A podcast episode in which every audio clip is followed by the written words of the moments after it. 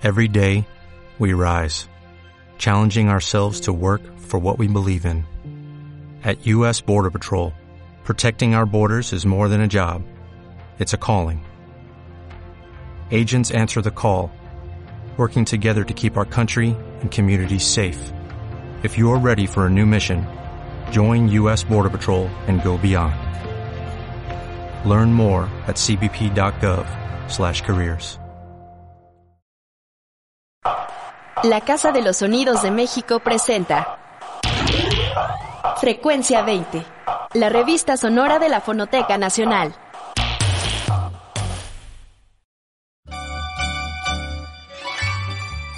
Revista Sonora de la Fonoteca Nacional, año 2, número 9, 2020. Entre generales y compositores.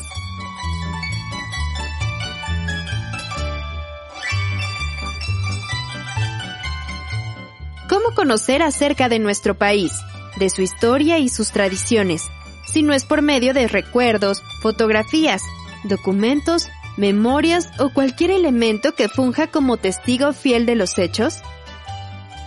En esta emisión de Frecuencia 20 viajaremos a distintos momentos de la historia de México a través, por supuesto, de los documentos sonoros con los que no solo podemos conocer, recordar e incluso verificar acontecimientos históricos, sino darles voz y sonido a los numerosos rostros y paisajes que comúnmente solo conocemos a partir de las letras y los testimonios visuales.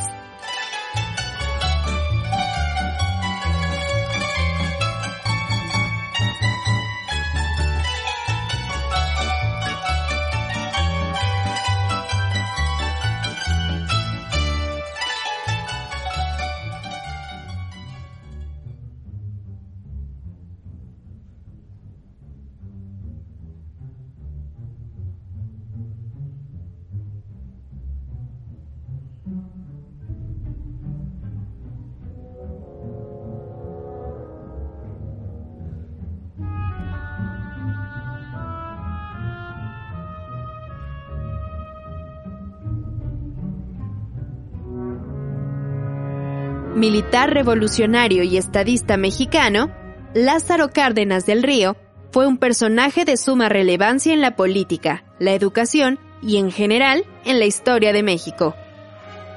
Originario de Jiquilpan, Michoacán, llegó al mundo el 21 de mayo de 1895 y desde muy joven inició su carrera en las armas y en la política. Cárdenas fue presidente de este país entre 1934 y 1940. Su mandato presidencial se destacó por continuar los principios y la política social de la Revolución Mexicana. Dentro de su labor, se le reconoció además por ayudar a los más desfavorecidos, por lo cual la población comenzó a llamarlo Tata Lázaro, y con ese sobrenombre fue conocido, y todavía es recordado por algunos sectores de la población. Lázaro Cárdenas llevó a cabo acciones de amplio impacto social, como el reparto agrario y el fortalecimiento del ejido, la expropiación petrolera y ferrocarrilera, la acogida de refugiados republicanos españoles, la unidad de organizaciones obreras y campesinas, entre otras no menos destacadas. En esta ocasión, te invitamos a escuchar un fragmento del mensaje a la nación ofrecido por el entonces presidente Lázaro Cárdenas el 18 de marzo de 1938 con motivo de la expropiación petrolera, el cual fue transmitido por radio desde Palacio Nacional y escuchado por miles de mexicanos.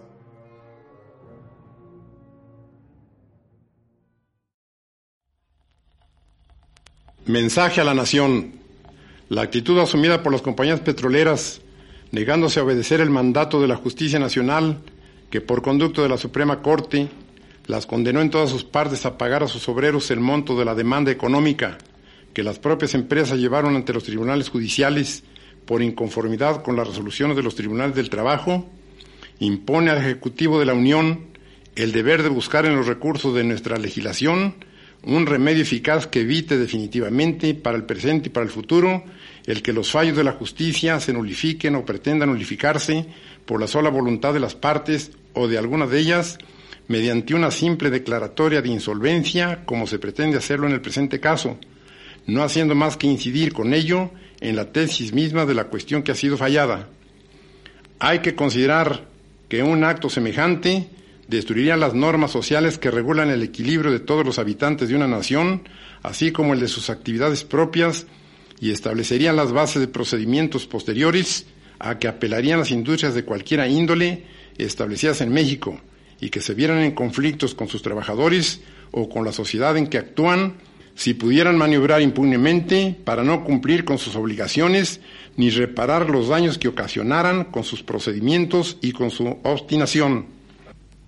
Por otra parte, las compañías petroleras, no obstante la actitud de serenidad del gobierno y las consideraciones que les ha venido guardando, se han obstinado en hacer fuera y dentro del país una campaña sorda y hábil que el Ejecutivo Federal hizo conocer hace dos meses a uno de los gerentes de las propias compañías y que éste no negó y que han dado el resultado que las mismas compañías buscaron, lesionar seriamente los intereses económicos de la nación, pretendiendo por este medio hacer nulas las determinaciones legales dictadas por las autoridades mexicanas.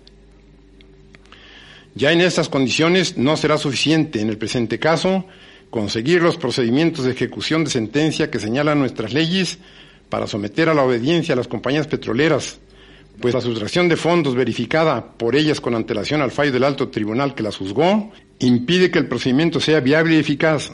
Y por otra parte, el embargo sobre la producción o el de las propias instalaciones y aún el de los fondos petroleros implicarían minuciosas diligencias que alargarían una situación que por decoro debe resolverse desde luego e implicaría también la necesidad de solucionar los obstáculos que pondrían las mismas empresas seguramente para la marcha normal de la producción, para la colocación inmediata de esta y para poder coexistir la parte afectada con la que indudablemente quedaría libre y en las propias manos de las empresas.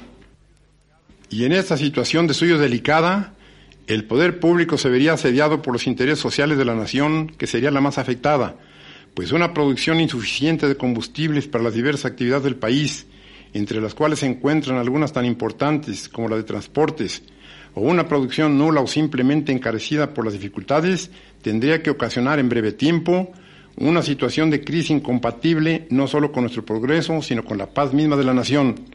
Paralizarían la vida bancaria, la vida comercial en muchísimos de sus principales aspectos.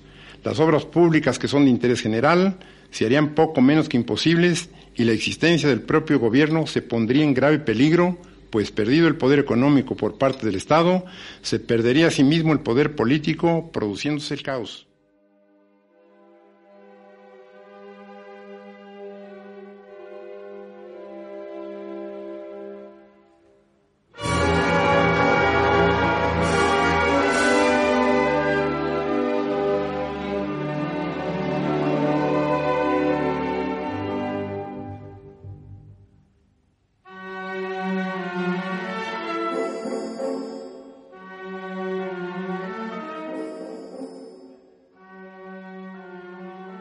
Muchos gobernantes son recordados por las acciones que emprendieron o las políticas que llevaron a cabo. Pero en el caso de este político mexicano, su retiro de la política marcó un antes y un después en México. Es uno de los presidentes peor vistos en el imaginario colectivo nacional, debido a su larga, larguísima trayectoria política en el país, la cual tiene que ver directamente con el tiempo que ocupó la silla presidencial. Claro, nos referimos a Porfirio Díaz, personaje de origen oaxaqueño que tras 30 años en el cargo, el día 25 de mayo de 1911, ríos de sangre de por medio, dio fin a su mandato.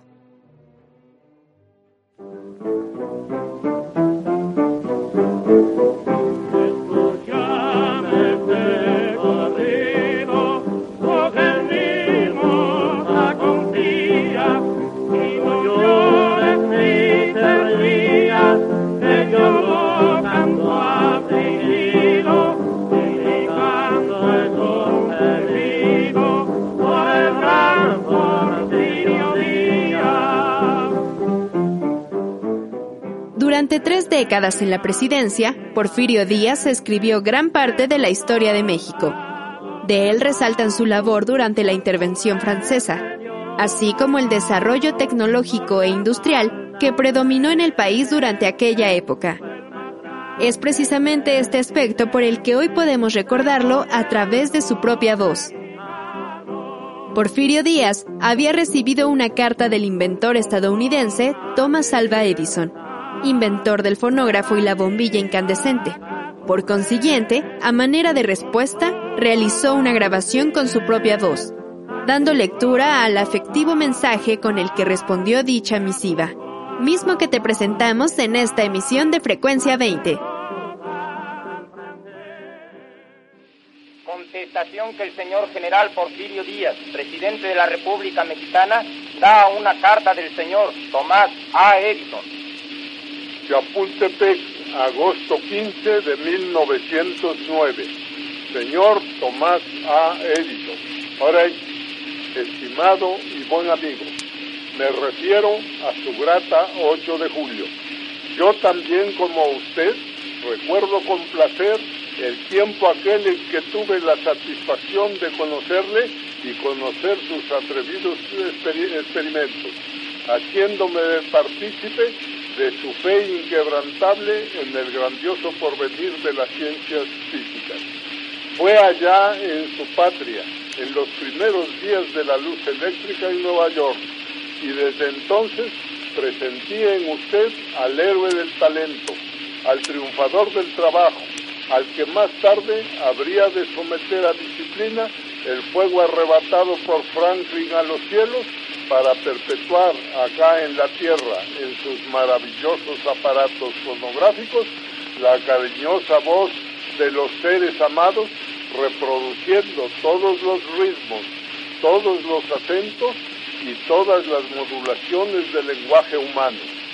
Me es grato complacerle porque tengo en muy alta estimación a los grandes benefactores de la humanidad y usted es uno de ellos, porque usted ha creado nuevas fuentes de felicidad, de bienestar y de riqueza para el género humano utilizando las más poderosas fuerzas conocidas, luz, electricidad, trabajo y genio. Su amigo que con orgullo estrecha su mano, Porfirio Díaz. Este mensaje lo pronunció Díaz el 15 de agosto de 1909 desde Chapultepec, para agradecer a Edison el envío de uno de sus primeros fonógrafos, y como pudiste escuchar, mostrar su fascinación por los avances tecnológicos de la época.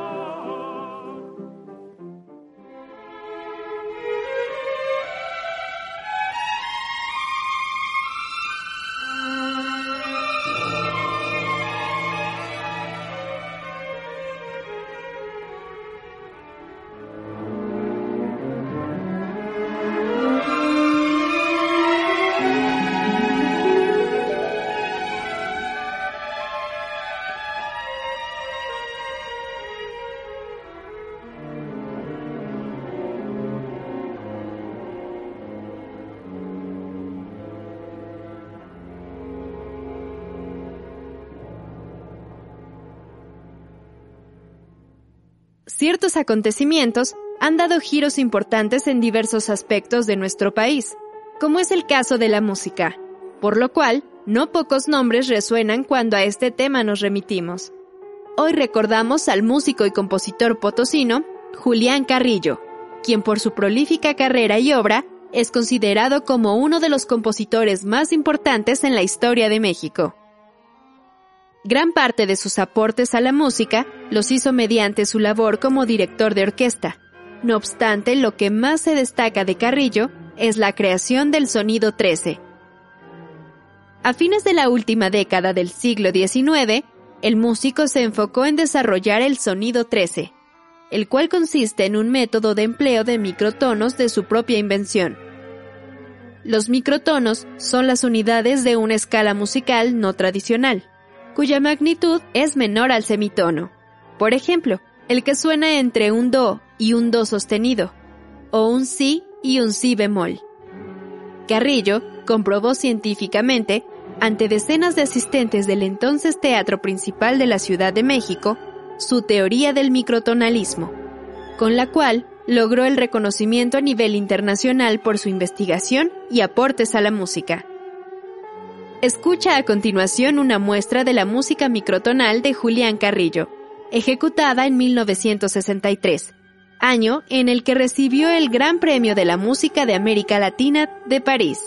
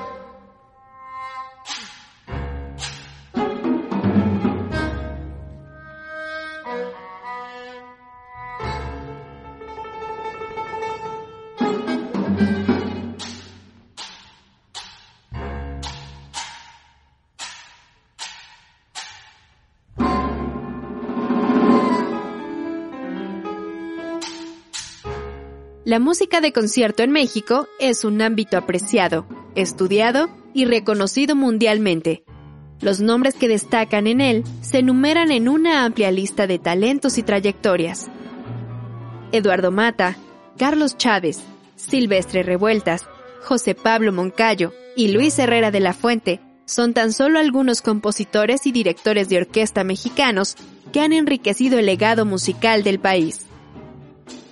Sin embargo, es preciso mencionar que la composición y la dirección orquestal son dos labores que si bien se entrelazan en la práctica, son muy distintas entre sí. Quienes las llevan a cabo en un mismo camino demuestran con ímpetu y destreza la afinidad de cada una de las características que las conforman. Por lo tanto, una suerte de complicidad se obtiene llevando ambas a la práctica.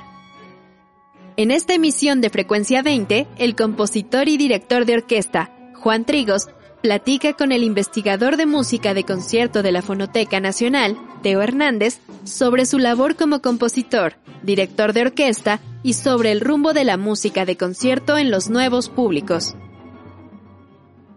Pero me gustaría empezar hablando un poco de lo que es ser director de orquesta y compositor al mismo tiempo. Digo, tenemos ejemplos muy importantes en México, Eduardo Mata, Carlos Chávez, y por qué se hace y cómo llegaste a esto. Pues mira, no creo que sea un plan definido, o sea, se dio así como, pues digamos, los músicos, pues siempre tocas, entonces eres tocas y compones, ¿no? No se puede, bueno, ahora sí se puede, pero, pero los resultados no necesariamente son muy buenos.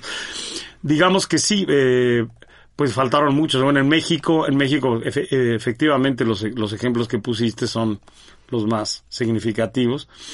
Este, pero hay muchos otros. Está el mismo Mahler, Pierre Boulez, Lutoslavski, Leonard Bernstein, Pekka Salonen. O sea, hay una lista larga de gente que, que ha sido este director, compositor o compositor director, que me preguntan mucho, y este, ¿qué eres más, director o compositor? Y dije, ¿qué soy más, este, Trigos o Ranova? Pues eres los dos, ¿no? Porque, porque eres parte de tu padre y parte de tu madre, ¿no? Entonces es muy, muy difícil separar las dos cosas, ¿no? Obviamente, pues el, la, el que es compositor siempre tiene una, un particular interés en dejar el testimonio, las obras bien, este, bien preparadas, bien grabadas, bien editadas, etcétera. Entonces, se habla mucho de que lo que queda al final es la, es la composición, pues no estoy totalmente de acuerdo, pero sí es una parte importante, ¿no? Entonces yo no la puedo separar porque es como separar los dos ojos, ¿no? Ves con los dos ojos, aunque uno esté más o menos que el otro, ¿no? Entonces me, me parece que es, eh, en mi caso, fui, fui, pues llegué pues casi involuntariamente, pues tal vez por admiración este, no, no escondida, sino abierta, de muchísimos, pues, entre ellos el grandísimo Carlos Chávez, que admiro profundamente como compositor y como director y como, como pensador y como organizador, ¿no? O sea, realmente es un figurón para mí y siempre he seguido su, su, este, su ejemplo. Te digo, tal vez no totalmente consciente todo el tiempo y pues fui llegando ahí. Y bueno, la historia tal vez, este, más curiosa de cómo llegué a ser director, pues estaba el interés, tomé algunos cursos, cuando iba, recuerdo la Sinfónica Nacional que iba a Aguascalientes, iba a muchos, a muchos, este, eh, ciudades en provincia, y me acuerdo que estaba yo tomando unos cursos de dirección de banda en, en tendría yo 18 años o 17 años, por ahí, y bueno, iba yo a tocar más como pianista, y había algún festivalito ahí, que toca, se organizaban cositas. Y entonces, recuerdo mucho a Sergio Cárdenas que nos dio un curso que yo le agradezco profundamente porque realmente empecé a comprender lo que era la dirección de orquesta. Hablaba de la comprensión de la música y pasarla al gesto, que parece una cosa muy sencilla que no es. Y pues ahí se quedó la cosa y después conocí al padre Javier González, que ya falleció pues hace casi 10 años, ¿no? En 2009, sí, 10 años. Y, digamos, entre, pues dirigí algunas veces el coro y dirigí, no me recuerdo bien cómo estuvo, pero me llamó a su oficina y me dijo, tienes madera. Ah, ¿en serio? todavía, pues para mí fue así como muy, muy este, pues, pues no jugando, pero digamos muy casual, ¿no? Y me dijo, oye, ¿tienes madera? para dirigir, y le dije, pues nunca lo había pensado y tal vez ahí me lo empecé a tomar en serio, ¿no? Es curioso porque muchos directores, eh, compositores, empiezan queriendo dirigir sus propias obras. Mata, por ejemplo, y Salonen empezaron así. Sí. Bueno, Iberio también, ¿no? Sí. No es tu caso, entonces. Te voy a decir, el, el- el- yo me tuve que sacudir esa... No es que sea un prejuicio, pero hay un... Es, ah, claro, es director, pero dirige sus obras, ¿no? O sea, yo, yo más bien toda, toda mi carrera, al inicio de mi carrera, dirigí muy poco mis obras, porque si no, no te creen. Es curioso, ¿no? Entonces, no es que te lo sacudas este, porque sea malo dirigir tus obras, no, al contrario. Pero si tú diriges nada más tus obras, te, en- te encasillan en eso, ¿no? Entonces, por ejemplo, siempre digo que es 10 por 1, ¿no? O sea, 10 de los demás y una mía, ¿no? Claro. Y tienes que construir la carrera del director, que pues es importante. Pues hay que estudiar a Beethoven y a Brahms, ya estamos hablando Haydn y todos los, todos los clásicos. Y por supuesto, bueno, mi especialidad, que todo el mundo sabe, pues es el siglo XX y, y contemporáneo. Obviamente incluyo mi repertorio. Fíjate, curiosamente ahora dirijo más mis obras que antes. A mis 54 años, ¿no? porque ya como que tienes la reputación es que si eres director, no, no nada más diriges. Y luego está la otra, eh, este, eh, el otro cajón, entonces dicen, claro, nada más hace música feita, los ruiditos, ¿no? Entonces, o sea, contemporánea, ¿no?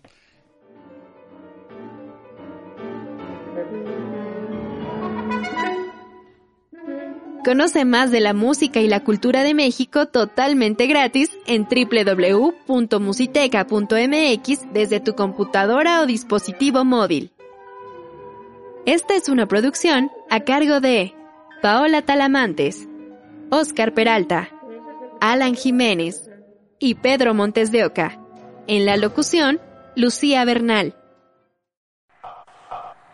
Frecuencia 20.